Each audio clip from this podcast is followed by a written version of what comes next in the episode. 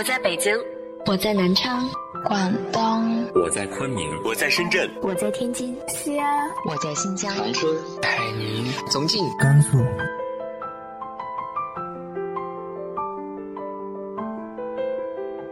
这里是 FM 幺八零八四，昨天的你的现在的未来，我是主播背着吉他的蝙蝠女侠。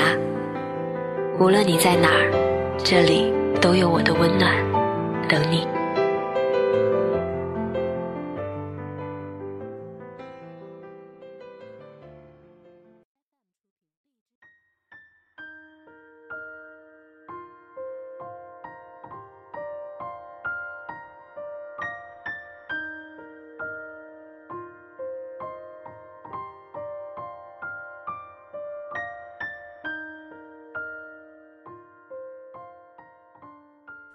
亲爱的你，晚上好。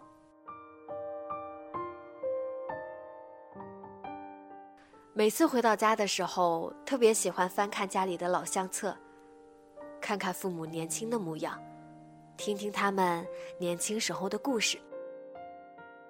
今天和大家分享的来自豆瓣作者庄晓的《母亲的恋人》。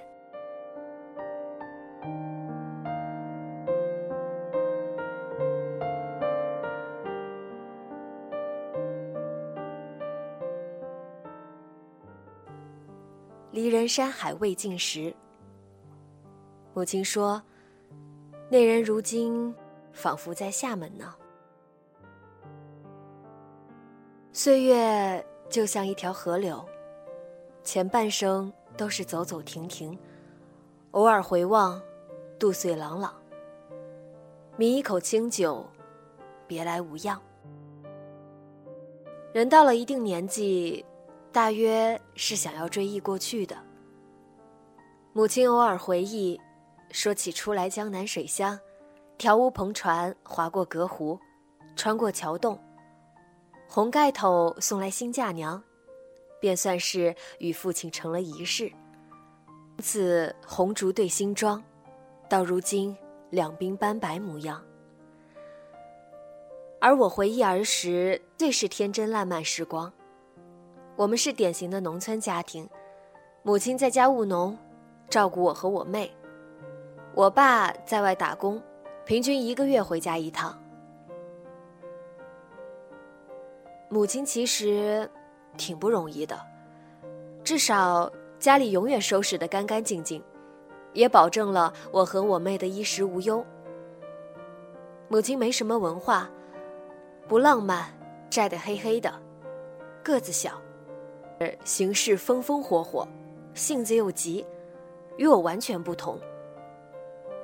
母亲不文艺，开口随即带满了乡土气息，不乏粗鄙之词。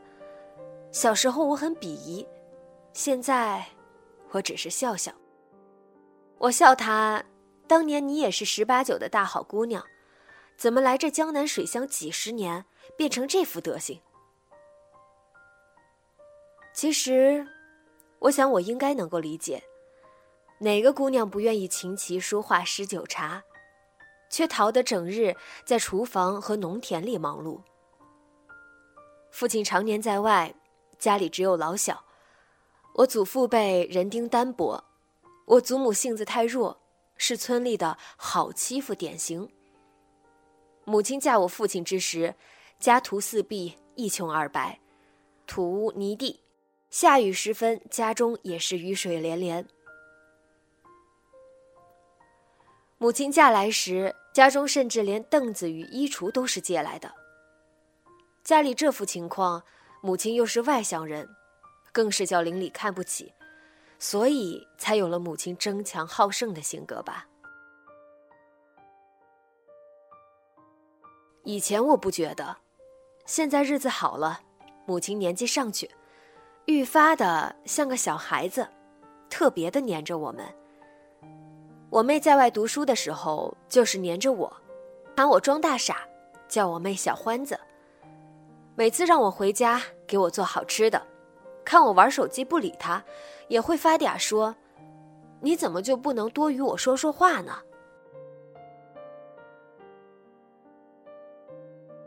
我只好放下手机，只是说什么呢？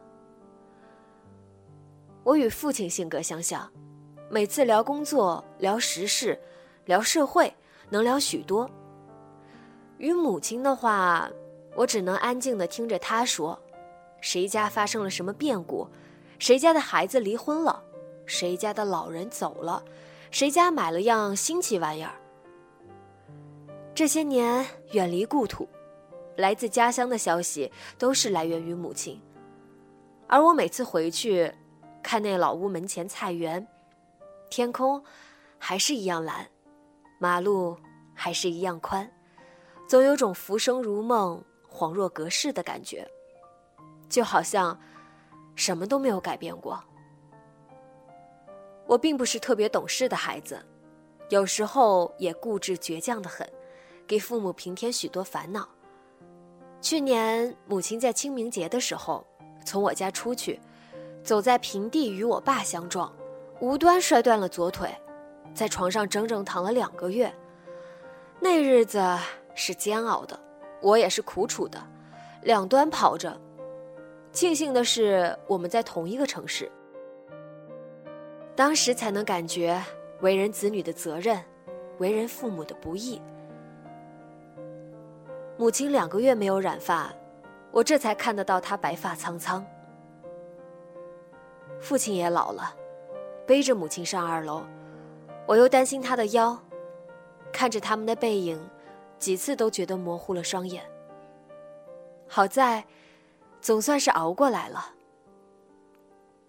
今年的五月、六月，连续失去了母亲和父亲，他成了孤儿。他在外祖母的棺木前，哭得像个孩子，撕心裂肺。我跟着掉眼泪，怕他太伤。他从此只有我们可以依赖和依靠。十月的时候，母亲一人在老家，不知怎么半夜昏倒在洗手间，牙齿磕破了，好久才醒，自己一个人去的医院挂水。所以想想，有时候一个人还是孤独无依的，尤其生病脆弱的时候。母亲后来说，如果没醒，说不定就这般去了。我不让他说，却在梦里梦到他的死亡，后我遍寻母亲不着，低低的啜泣，心伤得一塌糊涂。好在后来体检，结果也是好的。虽然心里也知道，明天我们都会老，人也总要经历生死离别。还是愿这一天慢一点，再慢一点。我与外祖父那边的感情是很淡的，这或者也和母亲有关。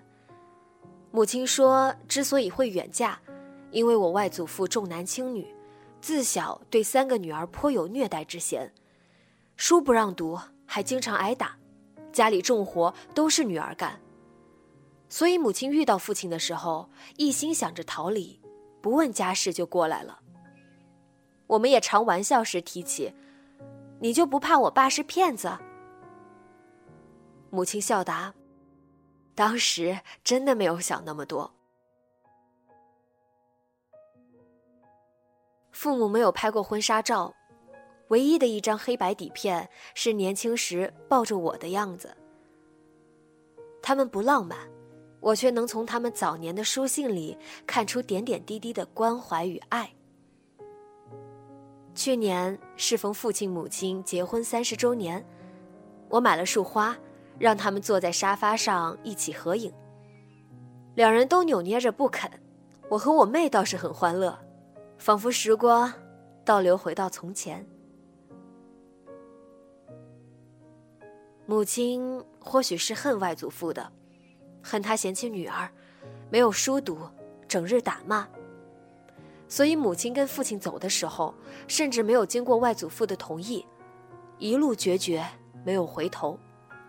一条铁轨从南到北一千多公里，父亲在这头，女儿在那头。家乡在那头，思念在这头。我五岁的时候去过一趟外祖父家。其实我已经不太记得当时的事。母亲后来与我说：“和你去车站，公看着你说，来，我背背，那么远，不知什么时候能再见到。”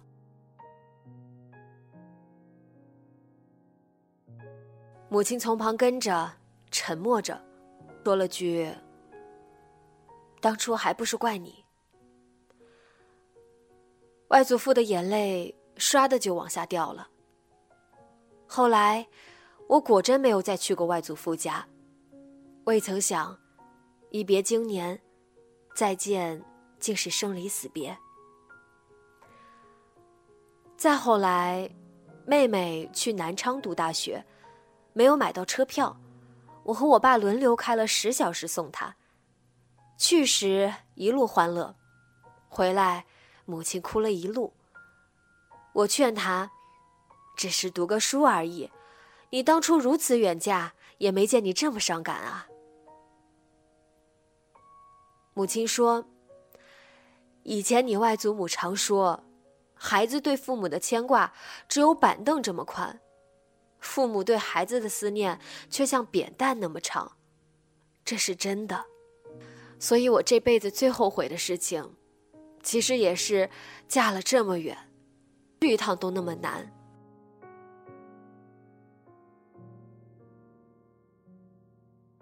母亲爱我们，一门心思的，从来都爱把她认为最好的给我们。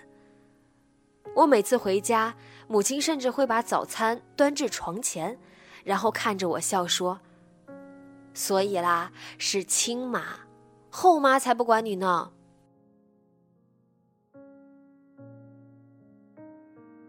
现在我因为工作缘故，也会经常回家乡。母亲见了我，小声说道：“我有多少钱？以后你和你妹一人一半。我的项链给你妹妹，戒指、耳环给你。”翌日清晨又跟我说：“我感觉你亏了，不行，我得让你爸再给我买个手链去。”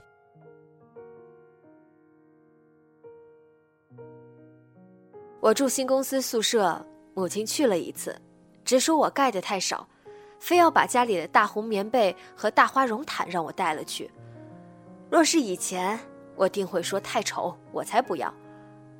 而现在，我看着他忙忙碌碌，只是笑说：“您随意，您高兴就好。”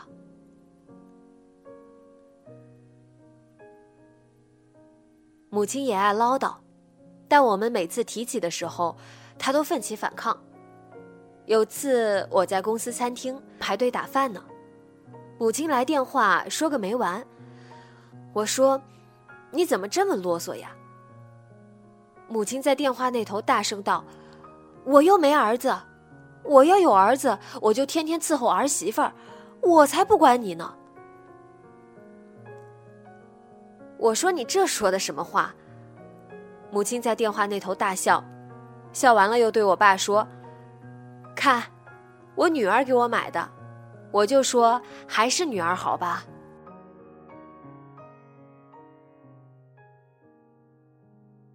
母亲爱提从前，却很少提起自己。唯一一次与我同行回路程，突然神神秘秘的对我说道：“我想找个人。”我看着光线朦胧照射他的眼睛，突然有种异样的直觉。我问母亲：“该不会是你的初恋吧？”母亲笑笑不答话，也不看我。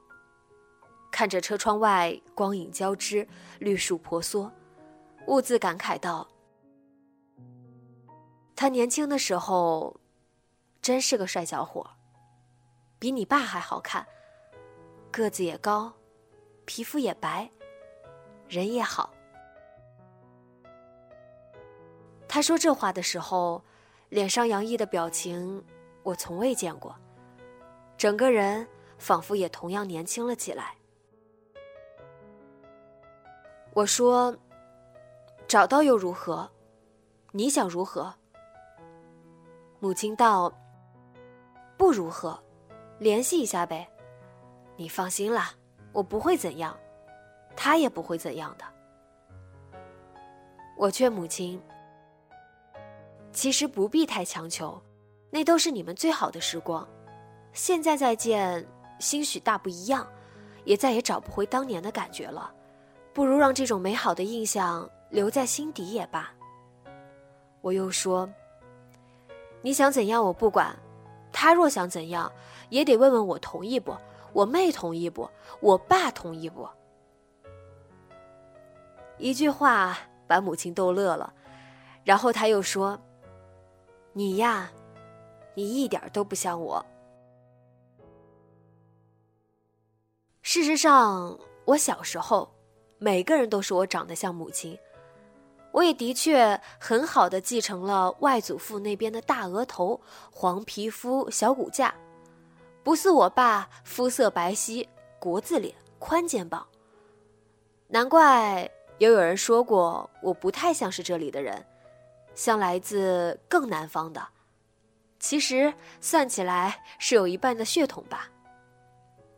但是性格上，我随父亲，而父亲母亲几乎截然相反。也可能是这种互补，所以他们才能风雨同舟三十年。也不是没有矛盾，我爸有时候也说：“亏得我脾气好，不然几个人受得了你妈？”尤其这几年，大概我们都离开了母亲身边，他又不上班，胡思乱想的成分太多，老担心我爸被人拐走，我只好劝他。我爸都老了，谁看得上他呀？也就你稀罕。母亲一脸认真，仿佛自顾自的说道：“谁说的？外面的坏女人多着呢。你看你大舅，你看谁谁谁。”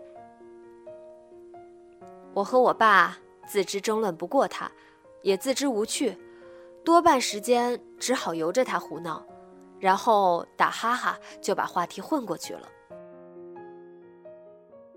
上次母亲来我宿舍，我带着她一路往前走，路遇同事打招呼，母亲笑说：“你同事会不会说，你身后怎么跟了个老太婆？”三点多，我打母亲电话，让她到停车场等我。我走过去，看到阴天有风，母亲就席地而坐。穿着深色的花棉袄，真的是一个小老太太的模样了，身上还带着厨房烟火的气息。那可是我曾经最熟悉的味道啊！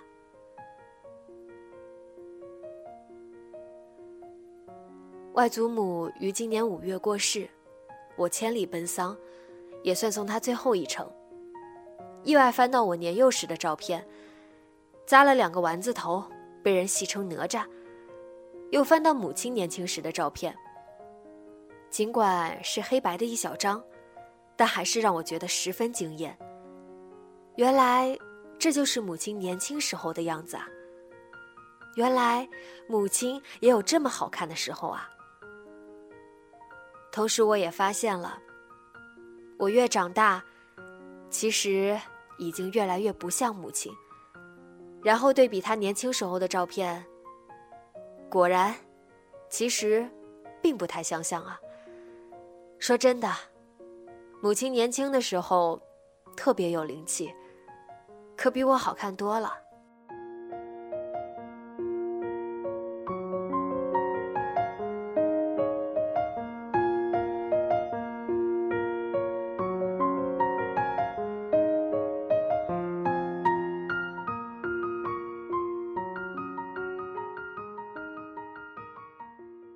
父母也曾年轻过，你有没有听说过他们年轻时候的故事呢？直接在节目下方留言分享给我吧。今天的节目就到这里，节目原文和封面请关注微信公众号“背着吉他的蝙蝠女侠”，电台和主播相关请关注新浪微博“背着吉他的蝙蝠女侠”。今晚做个好梦，晚安。